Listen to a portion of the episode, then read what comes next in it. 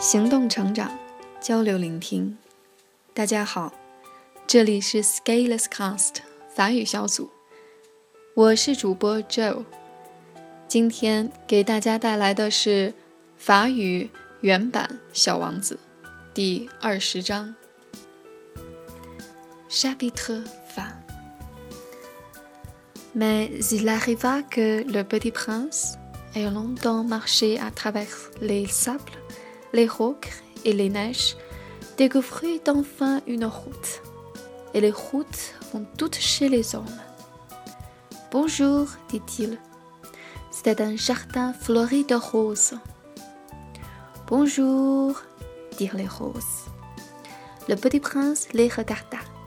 Elles ressemblaient toutes à sa fleur. Qui êtes-vous? leur demanda-t-il, stupéfait.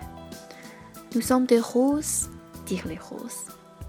Ah, fit le petit prince. Il se sentit très malheureux. Sa fleur lui avait raconté qu'elle était seule de son espèce dans l'univers. Et voici qu'il en était cinq mille, toutes semblables dans un seul jardin. Elle serait bien versée, se dit-il, si elle voyait ça. Elle tousserait énormément et ferait semblant de mourir pour échapper au ridicule. Et je serais bien obligé de faire semblant de la soigner, car sinon, pour m'humilier moi aussi, elle se laisserait vraiment mourir.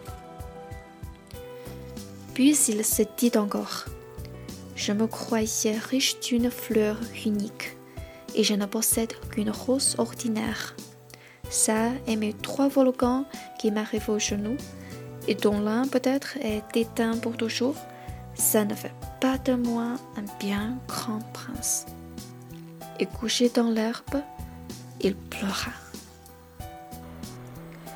今天的文章朗读就到这里，感谢大家的收听，我们下一章再见。